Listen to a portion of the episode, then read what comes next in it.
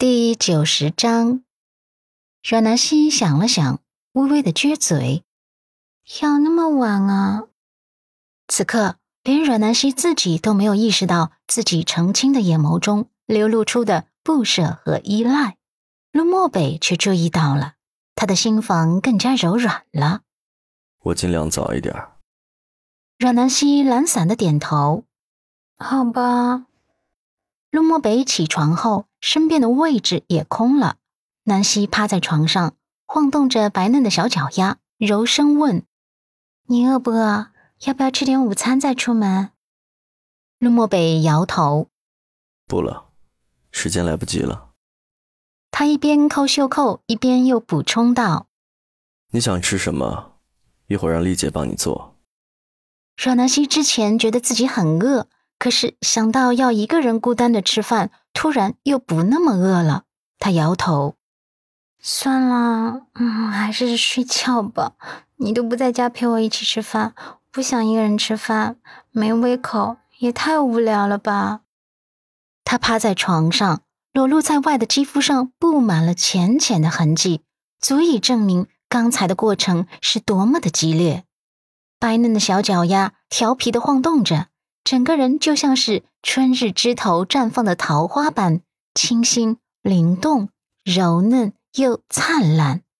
看到这一幕，他突然有些意犹未尽，深眸中弥漫了一层自己浑然不觉的柔情。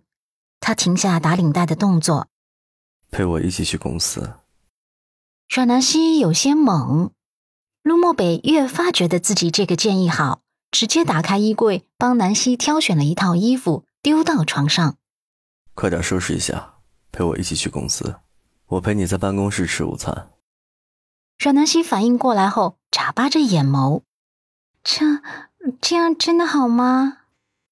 陆漠北伸手在他屁股上拍了一把，出口的嗓音将与生俱来的霸气发挥的淋漓尽致。没什么不好，快点。就这样。阮南希就被陆先生打劫着一起去公司了。下楼的时候，蓝子琪早已等在门口了。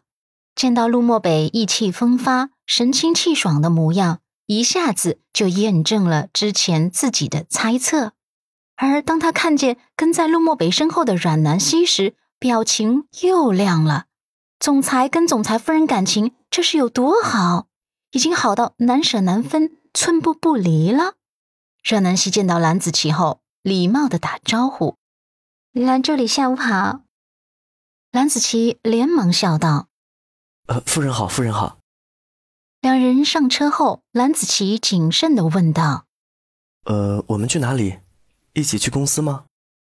陆漠北再次轻咳了一声：“嗯，对，去公司。他感冒，心情不好，我带他一起去。”阮南希汗哒哒，到了公司，路过会议室的时候，陆漠北停下脚步，吩咐蓝子琪：“带他去我办公室，另外，帮他点两份丰富的午餐。”蓝子琪内心崩溃，这个点吃的哪还是午餐啊，直接是晚餐好不好？总裁纵欲的已经废寝忘食了吗？会议室里面，原本等得快要爆炸的甲方代表们表情瞬间亮了，大家纷纷看向陆漠北身边清新灿烂的女子，而女子脖颈间那遮不住的吻痕，让他们内心瞬间就沸腾了。阮南希被看得极不好意思，羞涩的垂眸，逃跑一般的跟着蓝子琪去了总裁办公室。陆漠北趁着会议休息的空档。陪着南希一起吃了午餐之后，他便投入到紧张的会议工作中。阮南希在他的办公室坐着看看书、听听音乐，倒也惬意。只是之前被陆先生折腾的太累了，导致他没一会儿就趴在办公桌上睡着了。不知道睡了多久，睡得迷迷糊糊之间，他好像听见了手机短信的提示音。他睁开惺忪的睡眼。看见是陆先生放在办公桌上的手机上面有短信进来，手机虽然是锁屏状态，可是有短信进来的时候，还是会在屏幕上跳出短信内容的。他看见的是一个没有存储名字的号码发过来的几个字：“什么时候再过来？”他看了一眼后也没多想，放下手机，很快又睡着了。楚氏集团楼下，红色跑车内的温子星脸色憔悴，蓬头垢面的坐在车内，目光焦急的盯着大厦出口的方向。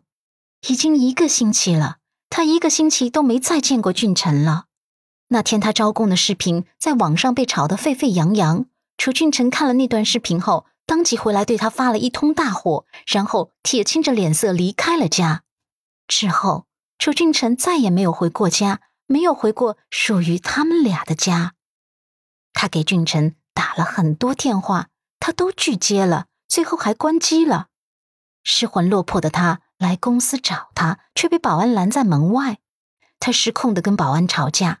保安坚决不松口，只说这是楚总的命令。见不到楚俊辰的他，已经急得焦头烂额了。再加上保安这些话，让他差点就疯了。他想俊辰，特别想他。闭上眼睛，一个人躺在宽大的水床上，睁眼闭眼都是俊臣的面孔。他不回家，那个家就没有半点温暖可言。他一个人辗转反侧，整夜不能眠。整日以泪洗面，他爱俊臣，爱他爱的可以放弃自己的生命。他想俊臣，疯狂的想俊臣。他很害怕，害怕失去俊臣。他没有办法了，只好来公司门口堵着。深夜十二点，天空下起了倾盆大雨。温子星还坐在车内，眼眸一瞬不瞬的盯着大厦出口的位置看。生怕他一眨眼就错过俊辰的身影，他已经守了一整天了，一整天滴水未进，只为了守候他爱的那个男人。终于，十二点零五分的时候，楚俊辰的身影出现在大厦门口。温子星恐慌的眼眸中出现了一道亮光，然后再也控制不住的打开车门冲了出去，冲进雨帘当中。豆大的雨点。无情的拍打着他的脸颊，他完全顾不得，只知道上前用力的抱紧那抹高挺的身躯，将脑袋埋进他的胸膛当中，用他熟悉的气息缓解这几天的恐慌和思念。啊，君臣，君臣。